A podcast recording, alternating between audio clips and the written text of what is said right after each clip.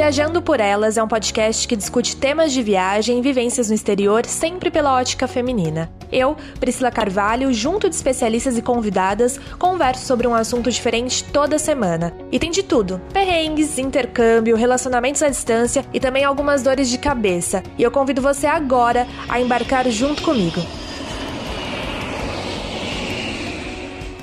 No ar, mais um episódio do Viajando por Elas. E o tema de hoje vai ser, eu acho que muita gente, principalmente as mulheres, já pensaram em ser esta profissão, já pensaram ser um dia aeromoça ou comissária de bordo, como vocês preferirem. A gente sabe, né, principalmente quem gosta de viagem, que quando a gente está decidindo ali a profissão quando é criança, fica imaginando, ah, eu quero ser, não sei, eu sempre pensava em fazer viajar o mundo, mesmo desde criancinha, assim, e ficava imaginando também queria ser aeromoça, mas depois, por coisas da vida, nem seguir.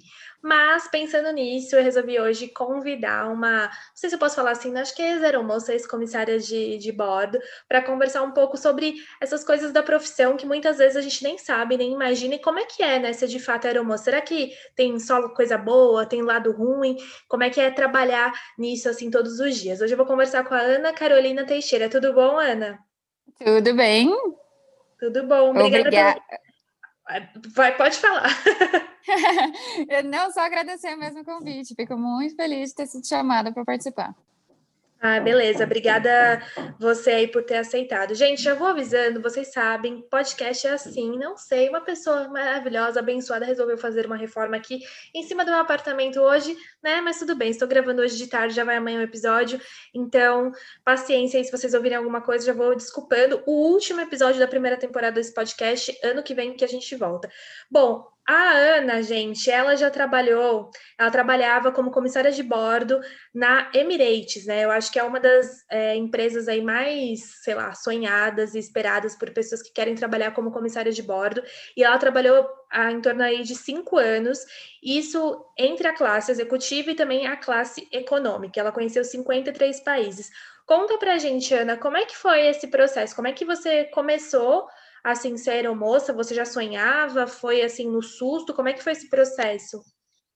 Então, ser aeromoça nunca foi um plano, nunca foi um sonho.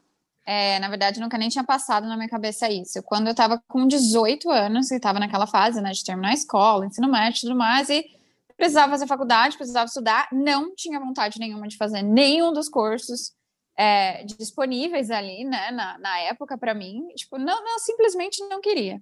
Uhum. E aí uhum. foi, foi, foi meio que num susto mesmo. Eu falei, ah, quer saber? Vou fazer o curso de comissária de bordo, porque aqui no Brasil a gente precisa desse curso, né? Precisa passar na NAC e tudo mais, fazer aquele treinamento na selva e tudo mais.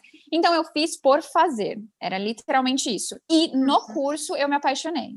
Foi aí que realmente eu descobri o que, que era aviação e tal. E assim, eu, eu realmente entrei nesse mundo. É, depois que eu terminei o curso, tem a prova da NAC e tudo mais, eu participei de uma, uma seleção só aqui no Brasil. E não passei, não passei nem na primeira fase.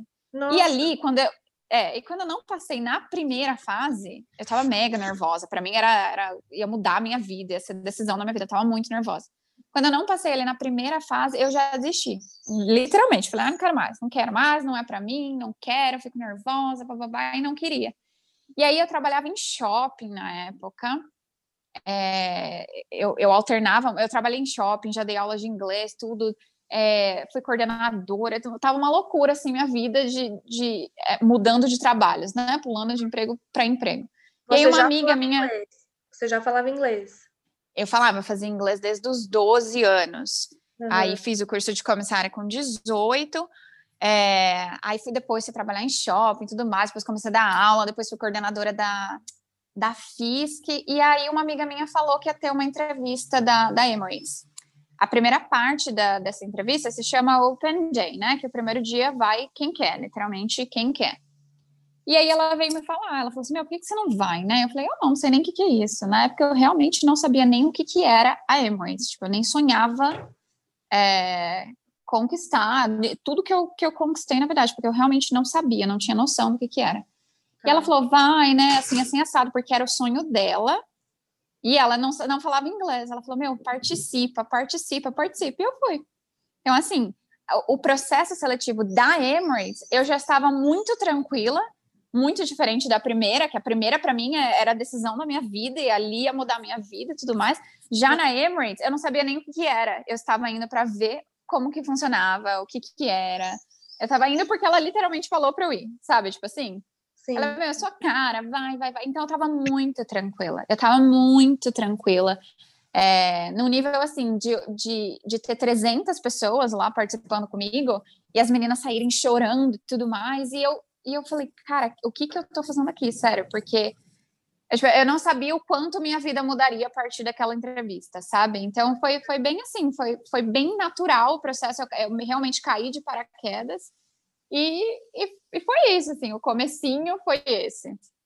E eu acho que todo mundo vê, pelo menos as comissárias de bordo da Emirates, de um jeito mais assim, né? Porque é tudo pomposa, tem todo uma, um certo glamour, digamos assim. Quais, da, não sei se mudou, né, do seu do, do ano que você foi para agora. Quais eram as exigências da época e para agora, para você ser aeromoço, tem uma, uma idade mínima, uma altura mínima, né? O inglês, assim, intermediário? Como é que é toda essa questão de você, para você ser aeromoça? Então, é, os requirements deles, é, as exigências deles são as mesmas, assim, não mudou. É, o que é? Você tem que ter no mínimo 21 anos, inglês fluente. Então, aqui no Brasil, você pode começar a trabalhar com 18, tá?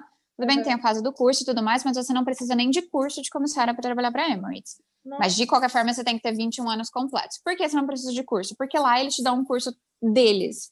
Você vai fazer todo um treinamento, todo o treinamento que você faz aqui no Brasil teórico, você faz lá, entendeu? Com a empresa deles, é, com, já relacionado à empresa mesmo, a Emirates, então é tudo deles, é, treinamento todos baseados nas regras deles de lá, entendeu? Então você não precisa do curso. Mas você precisa do inglês fluente, essa é a exigência número um até mesmo porque a entrevista é toda em inglês. Uhum. Assim, todo o processo seletivo, tudo, a partir do momento que você pisou lá no, no hotel para fazer a entrevista, é tudo em inglês. Então, o inglês tem que ser fluente. Questão de altura. Questão de altura, você precisa alcançar 212 centímetros com o seu braço esticado e nem que seja na pontinha do pé. Então, assim, não tem uma altura mínima, ah, você precisa alcançar 212 centímetros. E por quê? Por causa do bagageiro. Tá. Então, assim, é, são aviões muito altos, muito grandes e tal, espaçosos. E o, o hat track, os bagageiros ficam muito no alto. Então, você precisa alcançar, é, você precisa ser capaz de, de fechar o bagageiro. Basicamente isso, né? As, as baixinhas o... talvez não tenham vez, coitadas, não ia dar certo. Então, Aqui no Brasil é muito é muito rígido questão de altura. Lá fora, em outros países, já muda um pouco. Assim, eu voei com, com bastante baixinha, só que brasileira, eu, eu não lembro de ter encontrado nenhuma baixinha, assim, porque realmente a entrevista aqui eles são bem rígidos em questão a isso. Então é assim, você fez o testezinho lá de altura, não alcançou, não passa, tipo, você já vai para casa na hora. Então, essa é uma das exigências também. Uhum. É, depois tem cabelo. Cabelo você não pode ter raiz aparecendo, você tem que ter um tom muito natural. Então, assim, para as loiras, não pode ser um loiro acinzentado, por exemplo, sabe aquele loiro muito branco, muito, uhum. muito falso? Não pode, tem que ser um loiro mais natural. É, eles falam que não pode ser luzes, porque luzes fica meio com esse mix de, de, de cor do, no cabelo, né? Tipo, mas a partir do momento que você, se você tenha bastante luzes, a ponto de não ter várias cores no cabelo, também pode. Mas assim, é bem chatinho questão de raiz. Eles estão, eles pegam muito no pé com o cabelo, muito, muito, muito. Eu sei porque eu era loira e eu sofria, assim. E cabeleireiro em Dubai é muito caro, muito caro. Então teve uma época até que eu pintei o meu cabelo de preto porque eu tava de saco cheio já.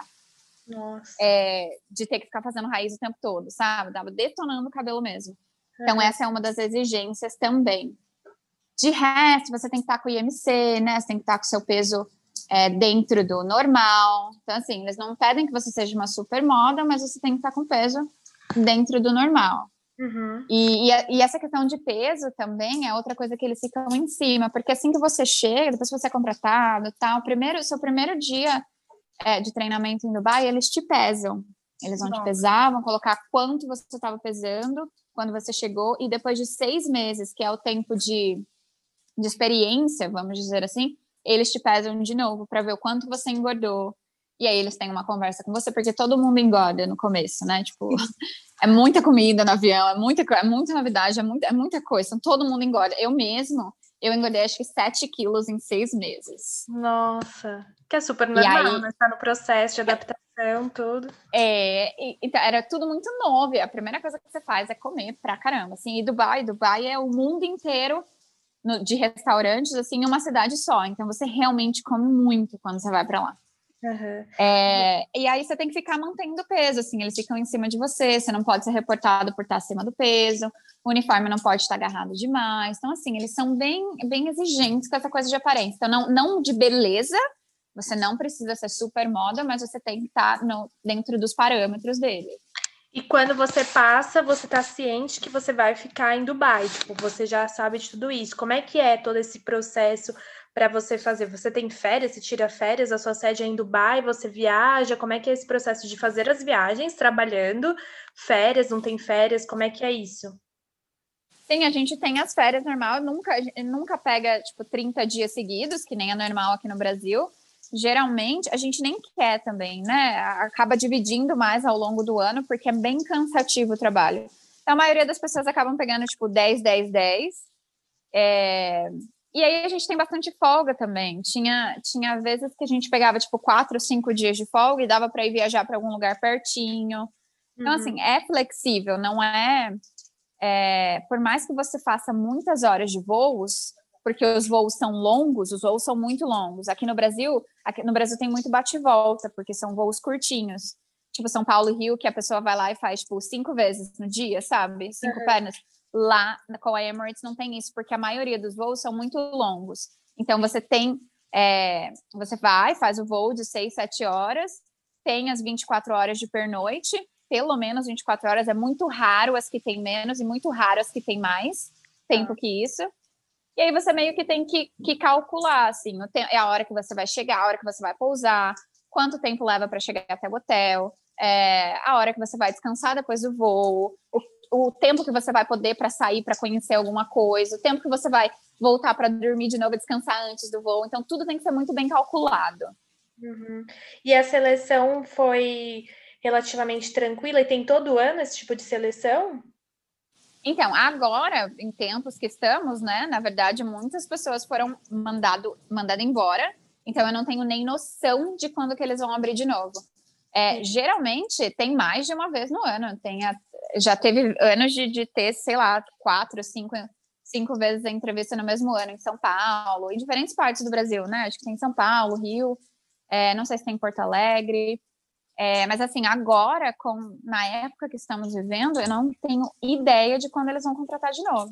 Questão de ser fácil ou não, é o que eu te falei, é muito relativo, porque eu estava muito tranquila. Então, o processo para mim foi muito tranquilo, porque eu estava encarando tudo numa boa. Mas eu via gente desesperadamente desesperada para passar, que ficava muito nervoso na hora e acabava não passando, entendeu? Então, assim, eu encarei tudo com muita leveza, porque eu não tinha ideia de que eu ia passar. Eu, eu tava lá porque eu falei, meu, vou ver como que é, e aí eu vou aprender sobre o processo e numa próxima eu vou. Esse era o meu pensamento. Entendeu? Então, eu, isso, isso facilitou muito para mim no dia, porque não interessa o tanto de pressão que as meninas estavam fazendo em cima de mim aquele dia, eu estava encarando numa boa. Tanto que teve uma hora que eu dei risada, eu lembro que teve uma dinâmica que ela tinha que ficar forçando, assim, ela era o cliente chato, X, e a gente tinha que ficar contorcendo uma. contornando uma história lá, não lembro como que era a dinâmica.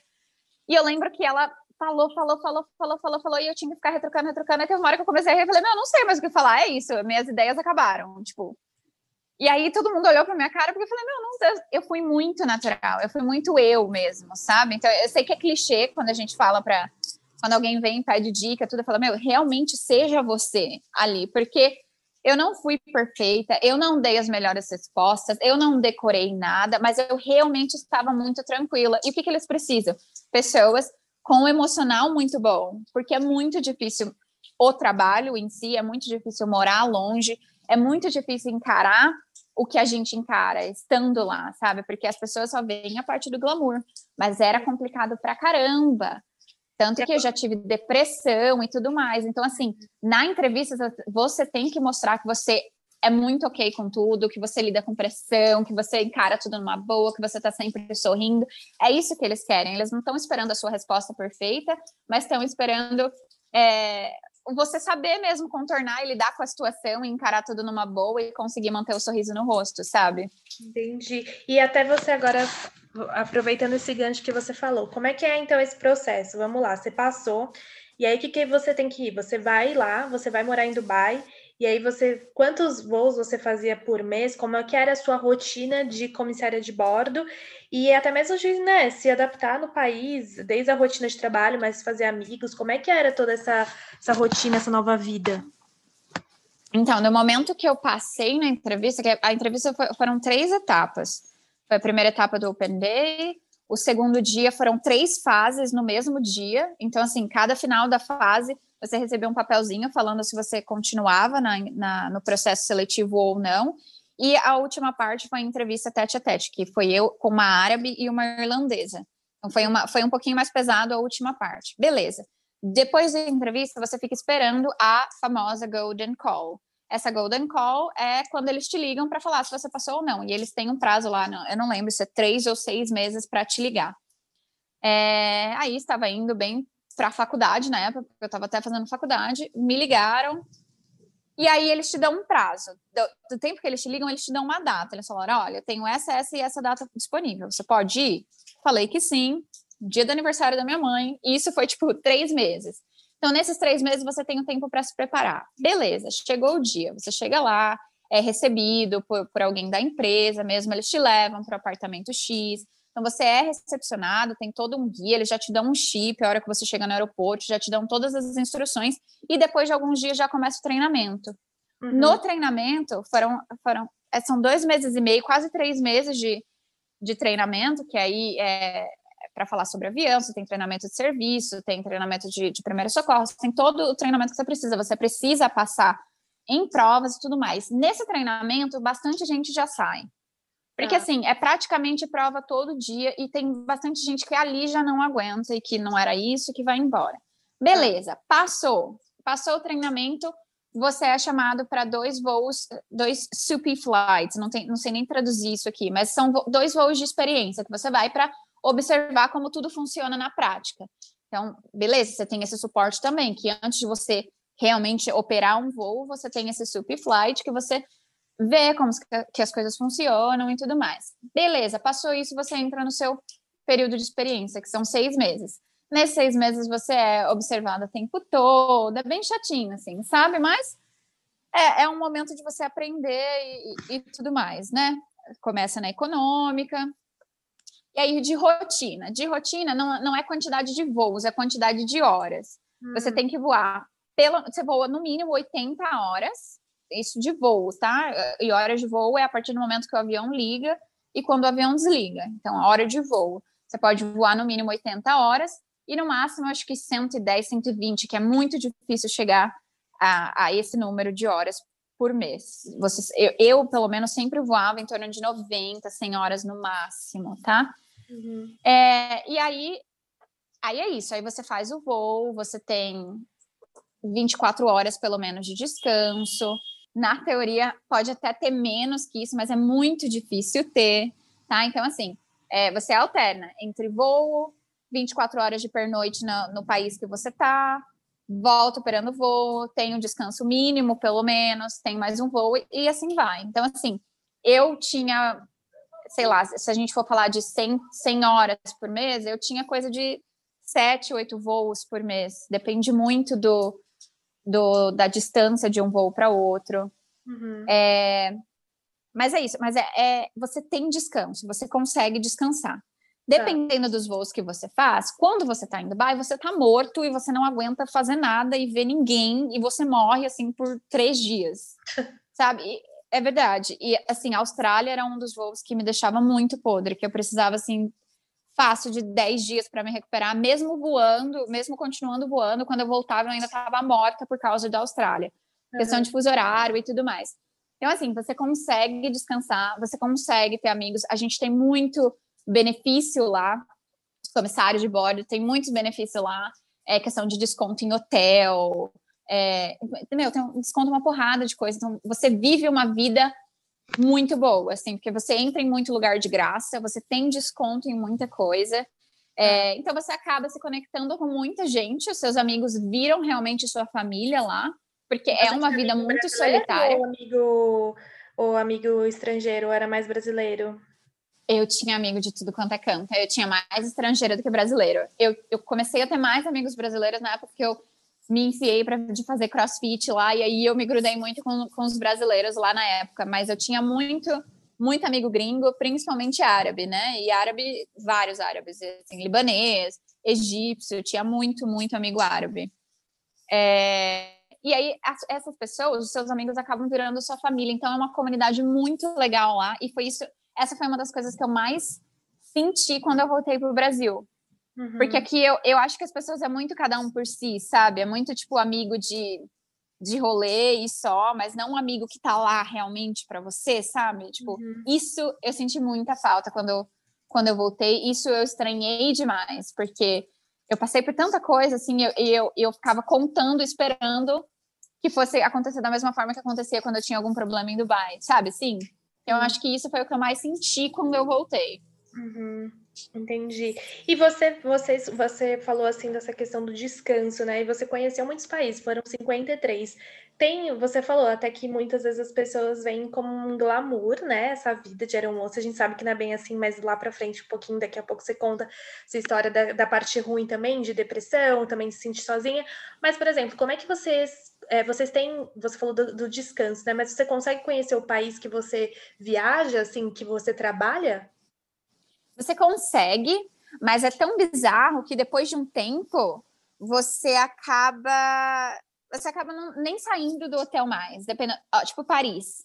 Paris, eu lembro que a primeira vez que eu fui, eu fiquei tipo, uau, né? Estou em Paris. Depois da décima vez que eu fui, eu já tava tipo, ah, é, tipo, whatever, e daí que eu tô em Paris, sabe? Tipo assim, e eu dormia e morria por, sei lá, 18 horas. Então, assim, o começo é muito gostoso é muito gostoso o começo, porque tudo é muito novidade, mas vai chegando uma época que você fica tão cansada e tão exausta que, assim, nem o fato de você estar em Paris te tira da cama, assim, sabe? Então, é, essa é a parte que ninguém vê, entendeu? Porque é, é uma vida muito cansativa de constantes voos, de, de você ter que lidar com gente de tudo quanto é canto do mundo, e não só passageiro, mas tripulante também. Porque hum. tinha tripulante que, meu, era muito legal, fazia o voo ser muito legal, independente do quão difícil o voo era. E quando eu falo difícil, é voo muito lotado, passageiro exigente demais, tudo mais. Então, assim, tinha tripulante que fazia o voo ser mais fácil, porque era realmente tipo teamwork, bababá, e era muito legal, o voo era muito foda, mas tinha voo que o tripulante, tipo, tinha algumas nacionalidades X, que eu não vou mencionar e tal, mas é, que tornava o voo muito difícil. Que, o que era para ser tipo muito gostoso e muito legal, é tipo, yay, vamos para Paris, tornava tudo tipo, ah, que saco que eu tô aqui, sabe? Então, assim, era muito de voo para voo, de, tripula, de tripulação para tripulação. É, era a parte ingrata do serviço, assim, que ninguém via. Entendeu? Então, assim, é, é o que eu tô te falando. No começo era muito legal. Então, você consegue, você super consegue conhecer lugares, é, a maioria deles tem que ser tudo muito corrido, você não pode simplesmente, ah, estou de férias em Paris. Você tem que ter calculado, porque, meu, você vai chegar cansado, você tem que descansar depois do voo, você precisa tomar um banho, você precisa dormir um pouco, você precisa sair. Aí você tem que calcular mais ou menos quanto tempo era do hotel até a cidade. Tipo, Paris a gente ficava muito afastado, era coisa de levar, tipo, uma hora de carro para chegar na cidade, entre 40, 40 minutos e uma hora. Então você tinha que calcular isso também, calcular o tempo que ia levar para voltar, que você tinha que dormir, que horas que você tinha que acordar de novo. Então tudo tinha que ser muito calculado. Entendi, é, tem, tem o lado ruim. Você falou também da questão do passageiro exigente, né? O que, que tipo de passageiro exigente é esse? E assim, você lembra alguma história que te marcou muito, ou em termos de perrengue, ou engraçada, nessa questão dos voos? Acho que tem muitas. Se você quiser contar mais de uma, pode contar. Mas assim, teve alguma história que você falou, meu Deus, isso vai ter história para contar? Porque eu acho que você deve ter muitas em relação a coisas boas e coisas ruins, né? Ou até mesmo da própria tripulação, ou também de atender os, os, os passageiros, porque a gente acha às vezes que tá talvez tudo sob controle e às vezes tá um caos, né? Tipo, você lembra alguma Nossa. história que marcou? Ah, eu, eu, tive várias histórias, assim, questão de passageiro exigente. É, é, tem voos que, tipo assim, um voo para a Europa era muito fácil. Por quê? Porque as pessoas, é, a educação das pessoas eram outras, elas sentavam no avião e, tipo, não, não, não, fica, não fica arrumando casa por nada. Tipo assim, acabou o frango do avião. Não tem problema, sabe? A pessoa aceitava o que tinha na hora. Aí os voos difíceis faziam exatamente o contrário. Era, era briguinha por tudo, é porque não conseguiu lugar na janela, é porque tá afastado de, sei lá, da, do, da pessoa que veio junto. E que beleza, é um saco você comprar uma viagem e não tá junto com a pessoa que, né, que vai viajar com você. Mas tinha voo que era realmente impossível, lotado, e não tinha nada para você fazer. Aí era escândalo desde a partir do momento que a pessoa tá entrando no avião até a hora que ela vai embora. Porque a pessoa que já aconteceu alguma coisa no comecinho com ela que desagradou ela, ela vai tornar a sua vida difícil o resto do voo, assim, tipo, ela vai te pegar para Cristo. Então, assim, você não conseguiu trocar o assento dela, ela vai te pedir mil coisas o tempo todo, o tempo todo, só para tornar a sua vida mais difícil. Então, assim, o serviço da Emirates é muito longo, é muito completo, então não é à toa que é um dos melhores serviços, né, a bordo que tem. Então, ele é um serviço muito cansativo. Muito. Então, você imagina, na econômica, na econômica você atende, tipo, 400 passageiros. E esses 400 passageiros, você tem um processo de coisa para fazer o serviço.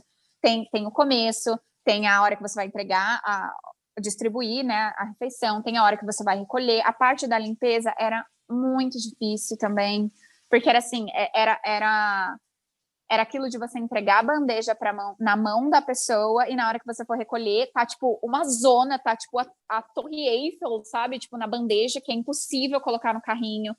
Aí você não pode usar luva, você tem que enfiar mesmo a mão em, tipo, em resto de comida e tudo mais, e arrumar a bandejinha ali mais ou menos para você conseguir enfiar no carrinho. Aí você pega a bandeja do chão, porque a pessoa não consegue dar na tua mão. Tipo, incomoda tanto ela tá com a bandeja ali na frente, porque ela não consegue te esperar, né? Ela tem que assistir o filme dela. Então, é, elas colocam a bandeja no chão, debaixo do assento, aí você tem que ficar agachando e pegando bandeja debaixo do assento, sabe? Tipo, então, assim. Falta é... de é falta de bom senso. Então, assim, isso, isso tornava os voos difíceis, assim, porque já era cansativo. E assim, você tá servindo a pessoa aqui, já tem mais 30 te chamando porque acabou o refrigerante dela lá na frente. Então, assim, é, você realmente não para. E, e aí tem, né, tem a, a, falta de educação e tudo mais. Não porque, que beleza, você tá pagando, você quer ser servido, mas é, é tanta gente, tipo, querendo atenção exclusiva o tempo todo, que fica muito difícil, sabe? Então, assim, um voo para a Europa um voo para Itália, vai, um voo para Alemanha, era a coisa mais fácil do mundo. Tipo, mais fácil do mundo. Porque, meu, é, as pessoas extremamente educadas, as pessoas colocam. Primeiro que traz bagagem pequena para dentro do avião. Uhum. Aí já é muito mais fácil na hora de fechar, porque tem gente né, que não consegue. Você, você não consegue. Você traz milhões de bagagens e não consegue achar bagageira. Você tem que ficar tirando bagagem de um lado, colocando no outro, aí a pessoa reclama porque não quer que tirar a, a bolsa dela de cima da cabeça dela porque ela tem medo, sabe? Então, assim, é uma loucura.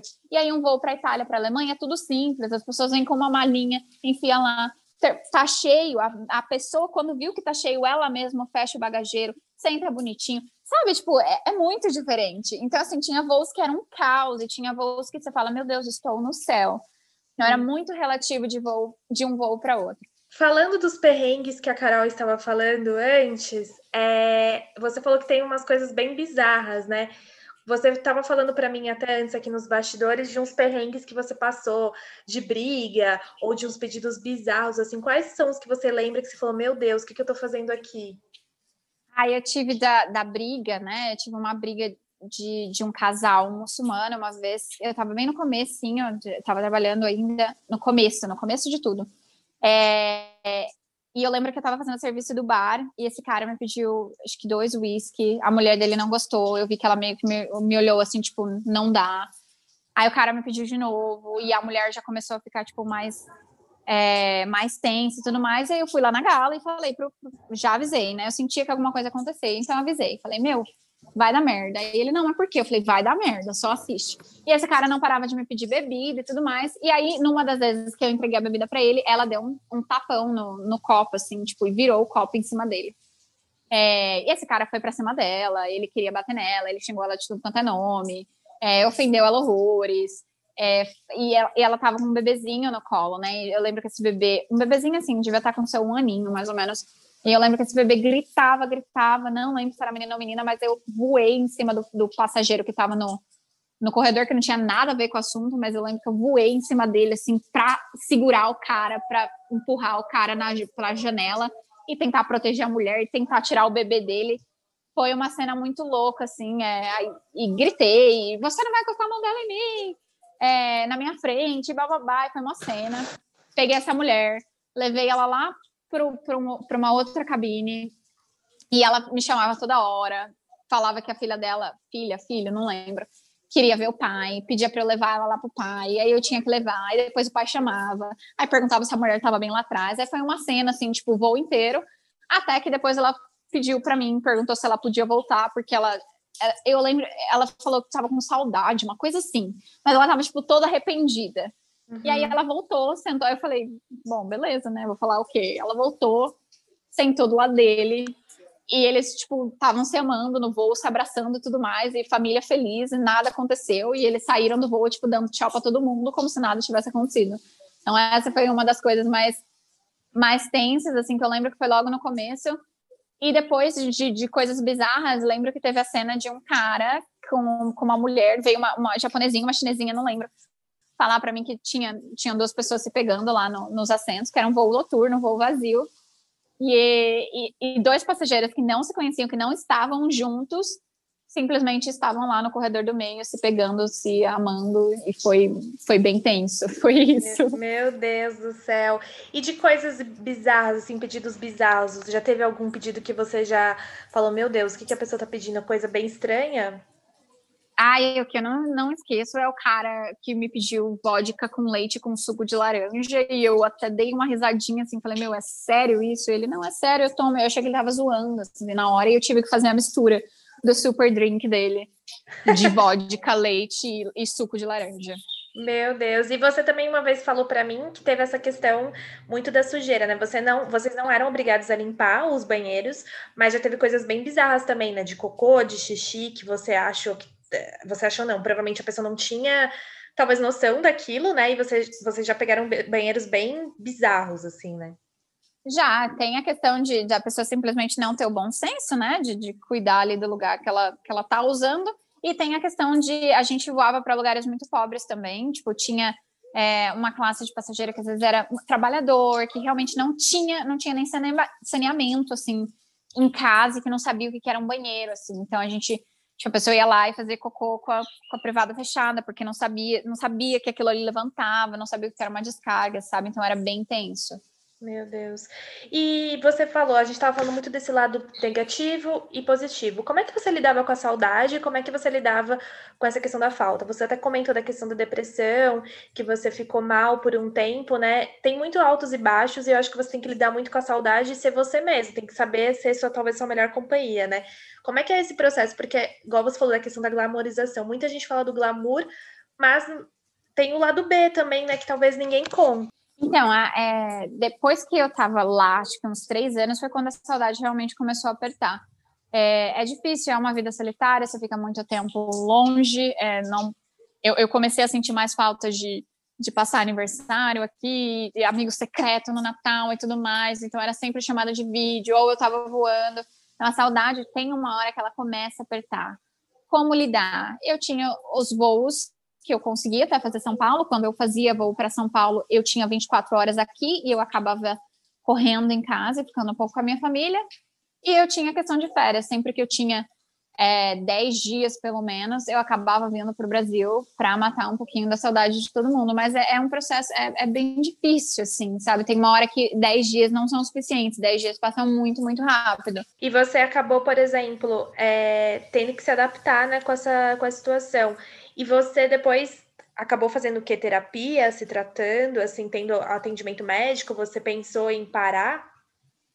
Eu pensei em parar depois de um voo que eu tive um voo muito difícil para Manchester. Eu estava acho que três anos voando. Foi exatamente nessa época.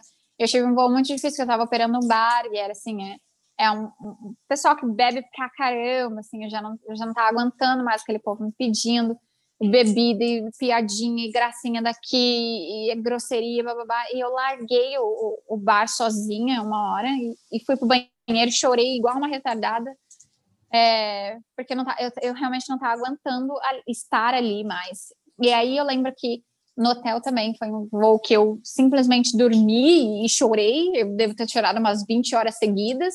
E quando eu voltei para Dubai, eu fui falar com a minha manager, eu fui falar com a minha gerente que eu não aguentava mais, que eu não queria mais. E na hora que eu sentei na frente dela, eu já comecei a chorar igual uma louca.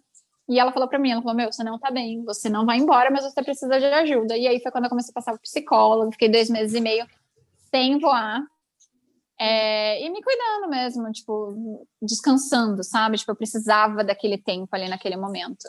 Sim. E você parou porque você teve a sua filha, né? Porque você estava me falando que quando as, as aeromoças engravidam, elas não podem, né? Não podem mais voar. E aí você parou porque você casou e teve sua filha, e aí você voltou para o Brasil, né?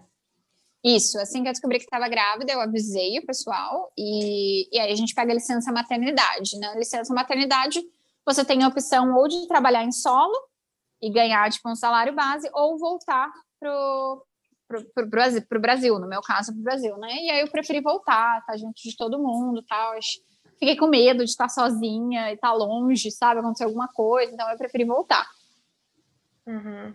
E você, e, e, no caso, assim, você se adaptou? Você já tá ok? Ou você sempre tem aquela vontadezinha de voltar, de estar nessa ativa aí, viajando ou morando em outro país de novo? de morar em outro país, sim. Eu não, eu não sinto falta nenhuma de trabalhar como comissária, nenhuma. Assim, eu acho que eu realmente parei no tempo que eu precisava parar. Acho que Deus me mandou a minha filha porque ele falou, falou, olha, filha, você tá cansada, né? Vai, toma aqui um bebezinho pra você cuidar. Porque hum. eu, eu, realmente estava esgotada. Eu estava num ponto de que eu precisava de um empurrãozinho para parar, sabe? Eu não queria deixar a vida que eu tinha, porque era uma vida de facilidades e tudo mais, mas ao mesmo tempo eu estava muito, muito, muito cansada. Então, assim, é, a gravidez eu sei que veio no momento certo, no momento que eu precisava mesmo. Então, eu não sinto falta. Eu tenho vontade de morar fora de novo, mas agora envolve, não, não envolve só mais eu, né? Tem, tem meu marido, tem a minha filha, tenho mais pessoas para pensar, mas tenho vontade de morar fora sim. Uhum. E antes da gente encerrar, cá, duas coisinhas, na verdade. Qual que foi o país que você mais amou e qual teve algum que te decepcionou ou não? Assim, você gostou de todos? Ou teve assim, que você falou, não hum, esperava mais, não achei nada daquilo? O que, que você né, pôde aproveitar dessas viagens que você fez, do seu trabalho? Né? Foram 53 países, então acredito que você deve ter o seu preferido. É, eu acho que nem os países que eu, que eu não esperava nada deles me decepcionaram. Na verdade, todos eles me surpreenderam, assim, todos com, com o seu jeito. Assim. Então, eu fui para países bem pobres, assim, mas eu tirava, é, prove... eu tirava tanto proveito, assim, sabe? Eu amava conhecer a comida, a cultura e ver, ver quão, o quanto era diferente, assim, isso me fez crescer muito. Então, assim, nenhum me decepcionou. Na verdade, até os que eu achei que, que, que, fossem me decepcionar me surpreenderam, que é a Índia, por exemplo. A Índia é um deles, que era um país que eu tinha zero vontade de ir, e quando eu fui, eu fiquei encantada, assim, com tudo, sabe? Uhum. É, e aí, se a gente for falar de, preferido, meu preferido sempre vai ser Nova York, o meu chaveirinho. é o lugar que eu me sinto. Eu, é o lugar que eu chamo de casa, assim, minha segunda casa. Eu realmente amo cada pedacinho de Nova York, assim, com todos os seus defeitos, com todo, com tudo de ruim que acontece em Nova York, eu amo aquele lugar. É, eu sempre gostava muito de, de ir para ilhas, né? Eu amo, gostar, gostei muito de ir para ilhas, ilhas Maurício, Seychelles, que é uma ilha que eu não sabia nem que existia. É, já fui para as Maldivas duas vezes, é, para Malta, assim, as ilhas sempre me encantavam, assim, sempre que eu tinha um contato a mais com a natureza, eu sempre ficava muito bem. Mas Nova York sempre vai ser, acho que, o meu lugar favorito. Ai, gostei, adorei. E para encerrar mesmo, tem dicas aí? Eu acho que deve ter pessoas que, sei lá, são mais novas e querem. Tem, tem limite de idade? Você falou que não, né? Mas tem limite? Você falou da idade mínima. Tem limite de idade? Nada escrito, nada na teoria não tem limite de idade. Eu não sei, eu não sei assim, até quantos anos eles contratam, porque ninguém fala, não é especificado. Quando eu entrei com 21, uma amiga minha entrou com 31 na época. Então, assim, eles não especificam nada, não tem nada escrito, não tem nenhuma regra falando de limite de idade. Nossa, ah, então é da... tranquilo, né? Tem, se você tá ouvindo, sei lá, tem 30 anos, 29, igual a mim, pode, quem sabe, ir lá e fazer. Mas, assim, pontos chaves aí, dicas, porque, igual você falou, tem tudo 50-50, né? Eu acho que tem lado muito bom e lado muito ruim. Mas se você fosse dar dicas para as pessoas que talvez querem ser comissárias de bordo, estão querendo entrar nessa profissão, o que, que você falaria, tanto do lado positivo quanto do lado negativo? Primeira dica, eu acho que sendo mais bem racional, assim, é, é afia o inglês, você foca no inglês, você precisa do inglês.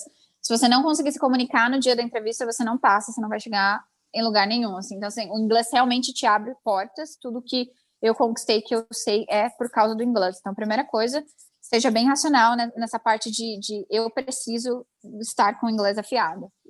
É, segunda coisa, eu acho que no dia da entrevista, mesmo parecendo clichê, realmente seja você.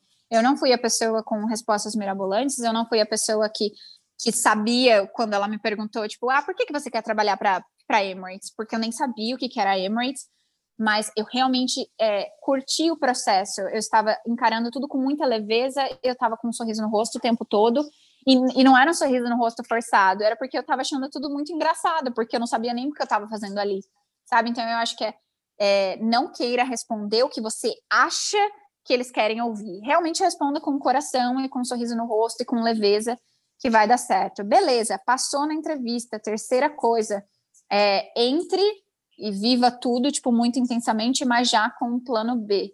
É, você ganha bem, você não paga conta, você não paga aluguel, você mora em apartamento bom, você mora em lugar bom, você recebe allowance na hora que você vai viajar, você recebe muito bem, e isso te faz gastar demais no começo, porque quanto mais você ganha, mais você gasta. Então, sempre tenha um plano B. As pessoas entram em depressão lá porque elas não sabem quando elas vão parar, porque não sabem o que, que vão fazer depois. Então, entre e vive intensamente, mas guarde dinheiro e já saiba o que você vai fazer depois. Sim, sim. Adorei as dicas. E a Carol teve uma reviravolta aí, né, Carol? É, eu queria te agradecer muito, adorei nosso papo. E falando nisso, deixa suas redes sociais, porque hoje você ajuda pais, né? Por causa. Você falou tanto do inglês, né? Hoje você ajuda pais a ensinarem os filhos a serem bilíngues, né? A ensinar as crianças a serem bilíngues. Hoje acho que você já inicia sua filha nesse processo também de alfabetização. Como é que as pessoas podem achar você nas, nas redes, deixe suas redes sociais e hoje conta um pouquinho do seu projeto, como é que é, como é que é essa nova profissão agora? Tudo uh, de rede social, tudo Little Bilingue, tá? Little de pequeno inglês, Little Bilingue. É, e aí eu comecei a falar de criação bilíngue justamente por causa de Dubai em Dubai me despertou esse lado muito, tipo, muito materno mesmo, não, não nem é, tendo um relacionamento na época, mas era muito bizarro ver, tipo, os pequenininhos falando mais de uma língua, sabe? Tipo, era, é, o Dubai é formado por, por casais de, de nacionalidade diferente a maioria das vezes. Então, vem o pequenininho falando italiano com a mãe, português com o pai, inglês comigo, e eu ficava tipo, caraca, que legal, né? E ali eu decidi que criaria que teria filhos bilíngues, independente do país que eu estivesse. Então, quando eu tive que voltar para o Brasil, essa foi a oportunidade de eu realmente começar a falar de bilinguismo na infância, dos benefícios que o bilinguismo na infância traz, do, do quanto é mais fácil você criar um filho bilíngue, mesmo que você não fale inglês. E assim, esse processo simultâneo de aprender e ensinar, sabe? Então, é muito gostoso. Hoje em dia, é, esse é o meu maior projeto, assim, que realmente faz o meu coraçãozinho ficar quentinho. E sua filha fala já fala inglês e português. Fala os dois, ela tem dois anos e meio. Caraca, olha só, mães que estão ouvindo esse podcast, que se tem alguma mãe ou quem quer ter filho né, e tá grávida, sei lá, faça isso que também é o que eu quero é, fazer para o futuro. Muito obrigada, Carol, eu adorei nosso papo. Repete só suas redes sociais para onde que as pessoas podem te achar. Qualquer rede social, tá? YouTube, Instagram, tudo é, é Little Bilingue. Little, Ai, de pequeno, bilíngue. Ótimo, arrasou. Muito obrigada. Eu queria agradecer a Carol mais uma vez e queria agradecer vocês também. Eu sempre falo aqui que o melhor jeito de chegar né, a mais pessoas do podcast é compartilhando mesmo nas redes sociais, no WhatsApp, mandando aí para todo mundo, porque ajuda bastante gente. É um podcast de serviço, de entrevista, de dar risada, de perrengues de viagem e de tudo, e sempre com mulheres aqui incríveis que eu aprendo e ano que vem eu estou de volta. Pois é, vou tirar umas férias aí de um mês, mais ou menos, do podcast, né? Porque eu preciso descansar. E volto na segunda temporada, no ano que vem, a partir ou da última semana de janeiro ou da primeira semana de fevereiro, com uma temporada só sobre morar fora e vai estar tá muito bom. Tem bastante história aí para contar para vocês. Então me esperem que ano que vem estou de volta. Bom ano, bom final de ano, último podcast do ano e muito obrigada de verdade vocês que ouviram todos os podcasts e que chegaram até aqui. Obrigada. Ano que vem estou de volta. Beijo. Tchau, Carol. Obrigada. Tchau, obrigada. Tchau.